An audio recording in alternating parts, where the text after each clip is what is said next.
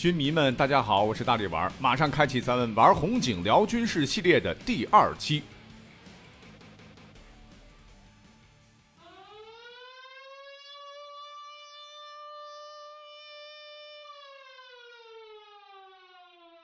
警报嘶鸣，无数的炮火厉声划破空气，重重砸向敌方阵地，瞬间地动山摇，一片火海。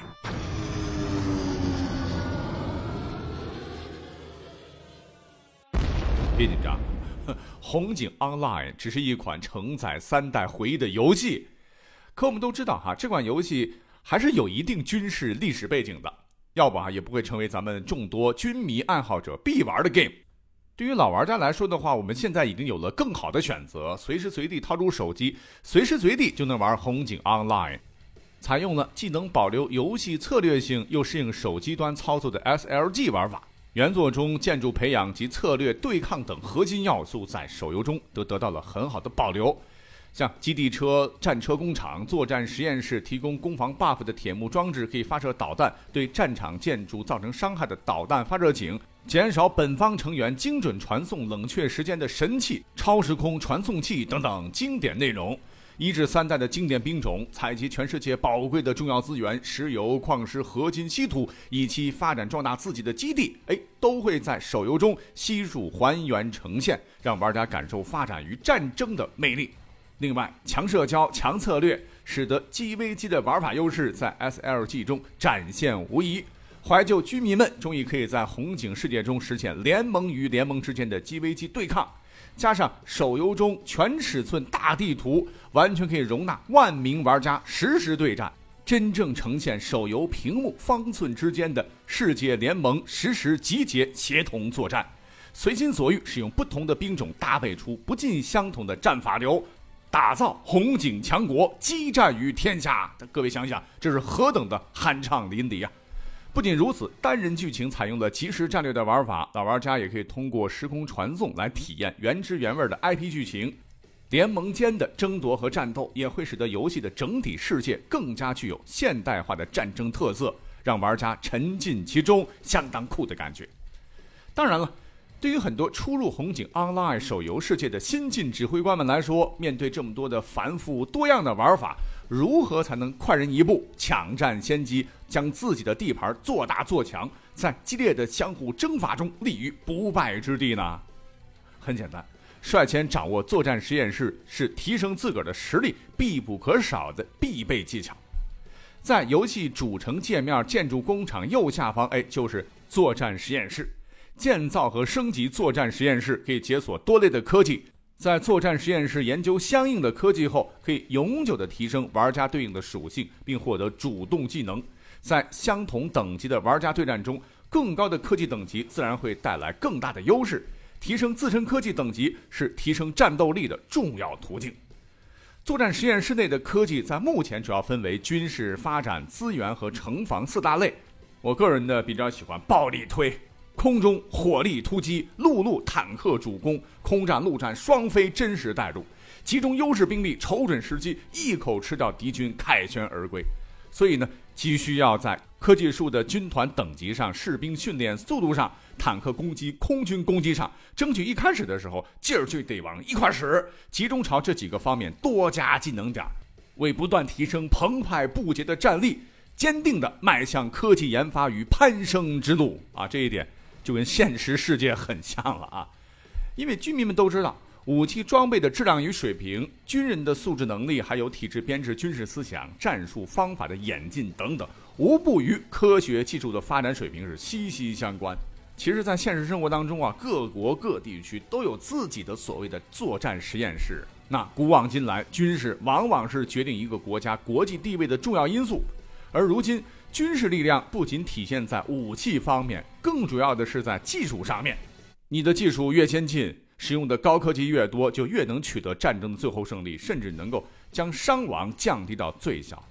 而且现在作战的这个方式，随着时代的发展，已经变得非常非常的多样化了。如果说两个国家进行战争的话，技术差别较大的话，就会形成落差。你比方说，曾经的海湾战争就是一个典型的例子。沙漠风暴行动开始的时候，对手呢依靠全面的电磁压制、巡航导弹加大空中的精准打击，以及使用当时最新的贫铀装甲和贫铀穿甲弹的 M1A1HA 主战坦克，都使得科技研发全面落后的伊拉克以惨败收场。由此呢，海湾战争也向全世界展示了现代战争的新模式：血海对抗钢海。恐怕对于战国也是于事无补。于是呢，此战之后，各国纷纷推出了对本国军事装备和战术维度的升级改造。可见，高科技的时效性决定了谁先掌握技术，谁先开发出产品，并先抢放市场或用于战场，谁就能获得最终的优势，占据主动。为此呢，世界各军事强国和大国都制定了高技术发展计划。建立起跟红警 Online 的作战实验室一样的若干科技前沿的研发机构，投入大量的精力和金钱研发黑科技，试图在世界高技术发展的竞争中占有一席之地。不过，就在各国争先恐后的倾注资源、猛加技能点的时候，大家伙不禁发现，哎，科技这玩意儿应该是把双刃剑呐。完全用于军事目的屈人之兵，而不把尖端的高科技成果用来造福人类本身，那简直就是暴殄天物啊！我们举个例子好了，哎，就像当年咱们玩家们让咱们念念不忘、瑟瑟发抖的这个红警的超级武器之一，嗯，白光闪现满屏幕，再一看啊，基本上基地就报销了大半的那个核弹，其原型它的这个设计灵感。正是来自于历史上的一九四二年六月某国开始实施的利用核裂变反应来研制原子弹的那个计划，哈，亦称曼哈顿计划。这个计划呢，不仅是建立了世界上第一台可控的核反应堆，从此也开启了人类的原子能时代。那你看，如今这么多年过去了，当年被用作战争威慑的核能，已经在方方面面造福了咱们的生活。比方说，更加健康、经济、干净的核电站为千家万户带去了光明。再比方说，医学方面，用放射性来治疗疾病也是很有效的。随着生物技术的发展，放射性同位素在农业上也有着广泛的应用。放射性同位素还可以作为一种检查工具，寻找飞机机身损害的部位和电气系统连接不良的地方等等，让核能造福人类的前景变得更加光明。那刚不是讲了吗？说红警 Online 不会让我们这些老红警迷们失望的啊！活动副本地图上不光放置了核弹发射井，哎，还有一样跟当年的这个核弹一样啊，也是曾经让我们吃尽苦头的超级武器——天气控制器。在红警 Online 五十 v 五十泰伯利亚跨服战役中，你把这个黑科技单位完全控制之后呢？可以大大减少本盟从占领到完全控制其他建筑的等待时间。那要真的说起来，我觉得这也是红警 Online 最好玩的地方，因为孙子有曰：“适者因利而治权也。”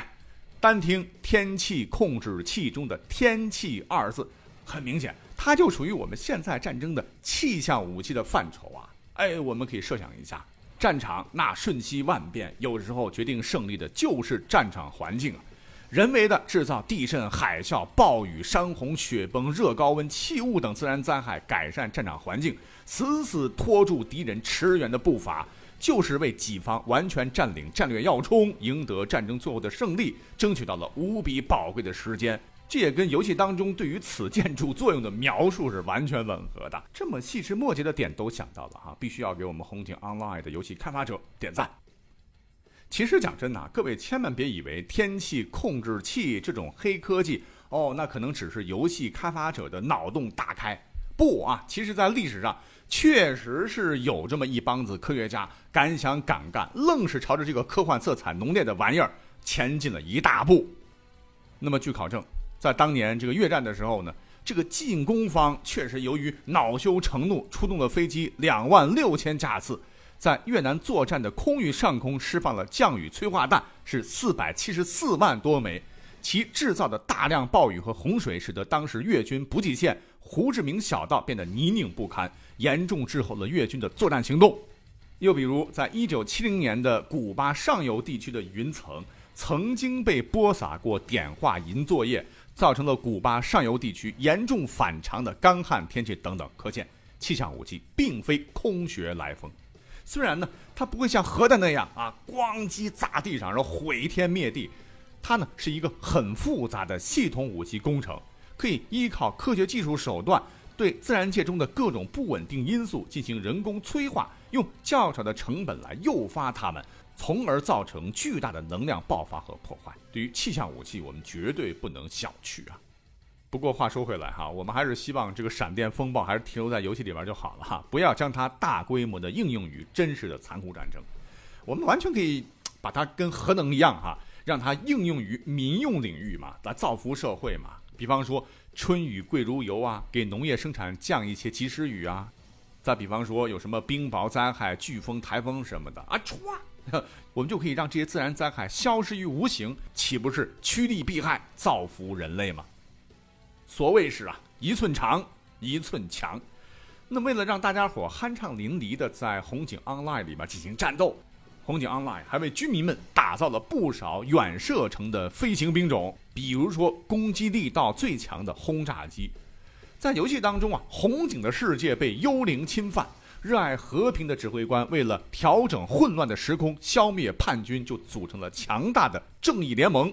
而轰炸机就是其中最强的兵种之一。前头可说了哈，要提高它的战力就得升级。那么空军营升级到六级，就是我们非常熟知的黑鹰战机啊，对步兵的攻击压制效果非常好。它的这个战斗护盾还有概率抵挡伤害。